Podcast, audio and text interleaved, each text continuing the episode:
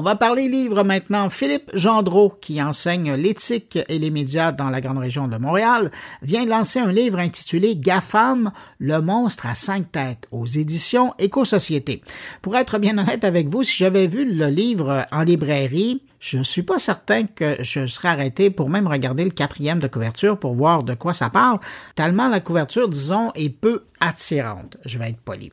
Et ça, ben, ça aurait été dommage. Mais heureusement pour l'auteur et heureusement pour moi, ben, l'éditeur m'a envoyé une copie directement du livre et c'est une bonne chose parce qu'une fois la première page tournée, on découvre un petit bouquin de 167 pages qui nous permet de faire le point sur euh, où sont rendus aujourd'hui les grands géants de l'Internet, les Microsoft, Google et compagnie. Un temps d'arrêt juste pour réfléchir et ça fait du bien parce que c'est bien présenté, géant après géant, et puis ensuite différents points qui sont soulevés par leur existence.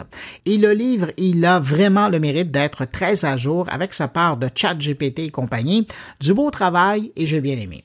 Je me suis dit que ça serait intéressant de rencontrer l'auteur, alors je l'ai invité et on le retrouve à l'instant. Bonjour Philippe Gendreau. Bonjour. Philippe, ben d'abord, merci d'avoir accepté mon invitation, puis félicitations pour le petit euh, ouvrage GAFAM, le monstre à cinq têtes. Eh, écoutez, merci quand j'ai lu le bouquin, j'ai trouvé ça le fun parce qu'évidemment, on parle des GAFAM, on parle de, toutes ces grandes entreprises-là, mais euh, l'idée m'était passée par la tête. Pourquoi vous n'avez pas appelé ça un abécédaire du GAFAM?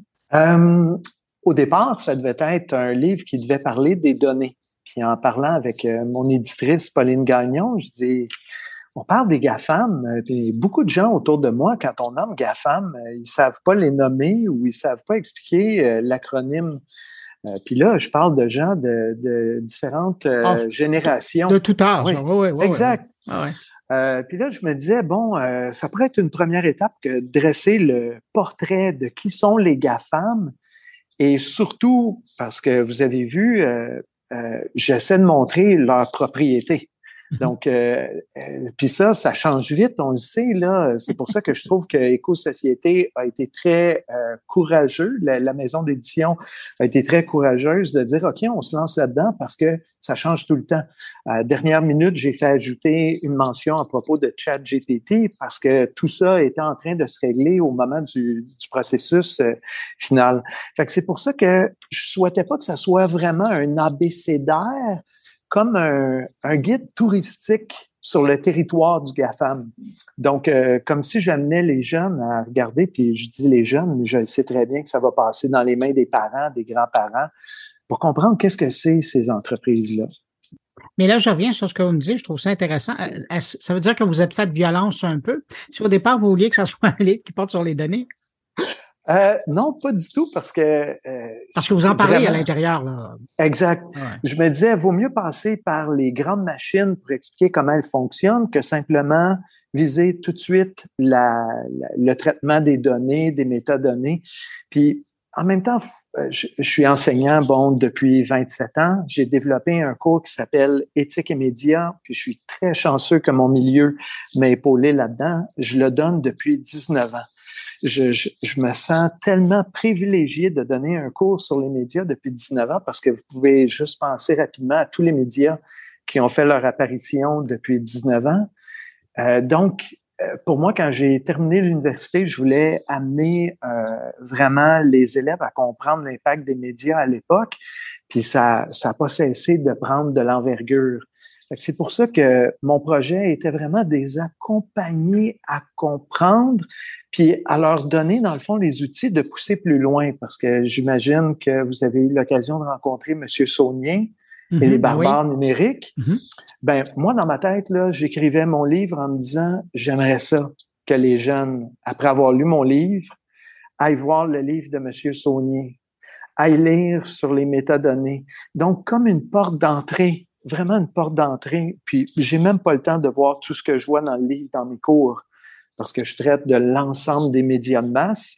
Donc, je peux même pas aller avec la même profondeur que, que je vise dans le livre. Là. C'est intéressant ce que vous dites par rapport à la mouvance de votre sujet euh, d'enseignement, parce que contrairement à un prof de français, quoique le français de temps en temps change, mais, ou, à la mathématique ou à la philosophie, si vous voulez, votre cours à vous, là, il est en mhm. perpétuelle mutation d'une année à l'autre. Vous ne pouvez pas reprendre, je vais prendre l'exemple, vous ne pouvez pas prendre vos acétates et les repasser l'année d'après, ça ne marche plus. Impossible. Puis c'est même le défi que j'aime, puis c'est vraiment un sacré défi parce que mes cours commencent toujours avec de l'actualité liée aux médias. Donc, dans le fond, je, suis comme une espèce de, de nouvelles qui relève des enjeux éthiques liés aux médias. Donc, à chaque début de période, j'essaie de voir avec les élèves en quoi les médias qu'on utilise, qu'on consomme, euh, amènent des enjeux éthiques. Je vous prends un exemple. Aujourd'hui, je traitais de la nouvelle euh, concernant euh, la responsable des communications pour la Société d'assurance automobile du Québec, qui a vu une de ses photographies Facebook être publiée dans le Journal de Montréal avec son commentaire, puis de rappeler aux élèves que ce qu'on met sur Facebook peut devenir très public. Puis les élèves sont étonnés de ça parce qu'ils considèrent qu'il y a un manquement à l'éthique, mais en même temps, ça peut être questionnable éthiquement de la part du journal, il n'y a pas de doute. Mais en même temps, euh, je crois pas, en tout cas de ce que j'en sais, que le journal ait usurpé ses droits. Donc, euh, il y avait quelque chose de public, il y avait quelque chose dans l'actualité, mais ça, ça amène des questionnements intéressants pour les jeunes. À votre bouquin, est-ce que vous avez eu l'occasion de le mettre dans les mains de vos jeunes étudiants? Euh, je vous dirais, euh, pour le moment, ce que je fais, c'est que je laisse voir comment les élèves vont m'en parler. J'en ai pas parlé encore. Euh, c'est arrivé en début d'année que je dise que j'étais en train de mettre la touche finale sur un livre, mais les jeunes ne l'ont pas vu encore. Le lancement officiel a lieu la semaine prochaine, mmh. donc euh, au Renard Perché, euh, jeudi prochain à 17h30. Les gens sont, euh, sont les bienvenus. Et à partir de ce moment-là, quand le lancement va être fait, je le sais que les élèves vont avoir le livre dans les mains. J'ai vraiment hâte de savoir ce qu'ils en pensent. Ouais. C'est drôle parce que vous parliez de la réaction de vos étudiants par rapport à l'utilisation de photos d'une dame dans le domaine de, médias. Dans le livre, ben, vous abordez le fait que ce serait important, selon vous, de légiférer dans le domaine. Est-ce que ça, c'est une, est-ce que vous l'entendez de la part de vos étudiants ou est-ce que c'est le, le vieux professeur qui réfléchit de sa sagesse, se dit, ben, il faudrait peut-être euh, encadrer ça? Ben, sachant que j'avais la chance de vous rencontrer aujourd'hui, je me doutais bien qu'on était pour aborder la question de la perception des jeunes. Puis l'avantage que j'ai, c'est que je suis vraiment connecté à la culture des jeunes tous les jours. Donc, quand je vous parle d'actualité, j'amène des questions, mais je leur en pose aussi. Puis aujourd'hui, je leur ai demandé comment vous percevez mes réflexions quand je vous parle euh, du fait que les données qui sont recueillies par TikTok euh, peuvent servir euh, au gouvernement chinois, qu'on ignore même l'usage que ces données-là pourront peut-être amener à faire par le gouvernement chinois dans un proche avenir, dans une élection peut-être dans quatre ans, quatre ans ou huit ans, pour définir les utilisateurs TikTok en Amérique et ailleurs. Les élèves m'ont répondu, et plusieurs, là, parce que j'avais beaucoup d'élèves qui dînaient aujourd'hui dans mon local, m'ont dit, écoutez, monsieur, on le sait. On sait que les données sont accumulées sur nous. Vous nous apprenez rien. Mais on aime apprendre les possibilités et les mondes possibles que vous nous apportez. Mm-hmm. C'est comme si je contribue à leur réflexion, mais leur frustration est la même que notre génération, à vous et moi, ou à celle euh, euh, des, utilisateurs plus vieux que nous, c'est qu'on se sent dépassé par tout ça. Et la responsabilité, c'est les gouvernements qui doivent la porter. Euh, nous seuls par rapport à TikTok, nous seuls par rapport à Google, Apple, Facebook, Amazon, Microsoft, on est trop petits. Et il doit se passer quelque chose politiquement. Puis comme j'en parlais dans le livre, ben moi je peux pas rencontrer Monsieur Justin Trudeau. Demain matin, j'aimerais le rencontrer pour lui en parler. Je vais être mis sur une liste d'attente. Mais si on regarde le nombre de fois que les lobbies de Google, Apple, Facebook, Amazon et Microsoft ont pu rencontrer le premier ministre du Canada, ben c'est comme si ils avaient des déjeuners réguliers ensemble. Et c'est ça qui est injuste qui ne correspond pas à un État démocratique non plus. Puis c'est pour ça que ma visée avec ce livre-là, c'est vraiment de, d'amener les jeunes à connaître, comprendre, démystifier. Et je sais que ce sont des citoyens, je veux leur faire prendre conscience qu'ils sont citoyens et qu'un jour, ça va être des électeurs. Ça va devoir être des enjeux électoraux. Puis à courte vue, là, euh, faut pas qu'on attende. Ça devrait être maintenant. Est-ce que vous les trouvez assez critiques, vos étudiants, par rapport euh, aux réseaux sociaux, aux GAFA? C'est comme si euh, ils vivaient dans un éternel paradoxe. Il y a le côté consommateur, on peut comprendre facilement les émotions fortes, les médias sociaux, c'est ça. On les a vécus nous-mêmes et on les vit encore. Exact, on est encore dedans. On se fait prendre dans des pièges. Je le dis à mon amoureuse, euh, bon, je, viens de tomber dans le piège. J'aurais dû vérifier. J'aurais dû penser un peu plus. Puis donc, on comprend comment les jeunes consomment les médias. En même temps, euh, le cours que je leur donne, c'est vraiment de développer des réflexes. S'il y a émotion forte, il y a anguille sous roche. Euh, qui a diffusé? Puis souvent, en finissant l'année, je leur dis, ben, si vous pouvez vous souvenir qu'il faut vérifier qui a diffusé l'information et pourquoi, euh, j'aurais gagné mon pari. C'est là que je trouve qu'il y a comme une espèce de, une espèce de dualité. Ils savent qu'ils doivent vérifier, mais ils sont des consommateurs qui sont happés par l'émotion. c'est normal. C'est conçu par des algorithmes, par des gens euh, spécialisés en la matière. Je vais passer tout de suite à, la fin de votre bouquin parce que j'avoue que j'ai bien aimé ce bout-là. Quand vous, quand vous parlez de dompter les monstres. Ouais. Où se place dans la société l'encadrement, l'aide que, parce que bon, pour nous, on, vit avec ça, là, mais pour les jeunes, où devrait se placer l'aide à, apprendre à, dompter les monstres que sont les GAFAM?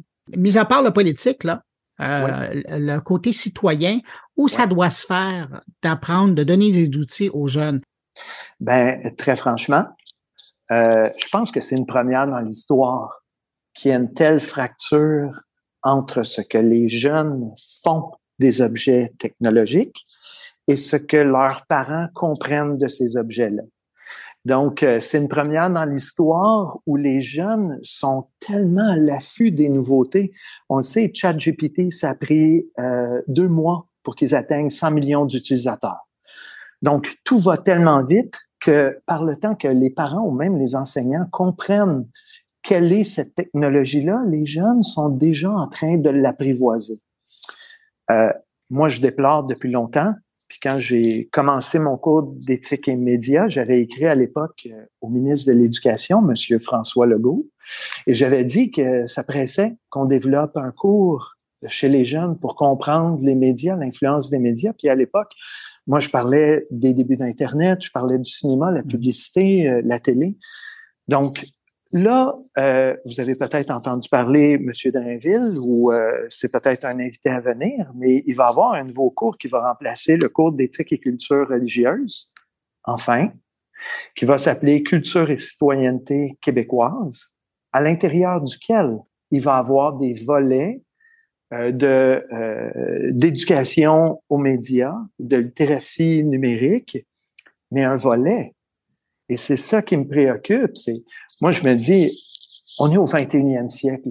Qu'est-ce qui définit les cultures? Qu'est-ce qui euh, fragilise les démocraties? Qu'est-ce qui euh, influence autant les valeurs citoyennes, les valeurs des jeunes?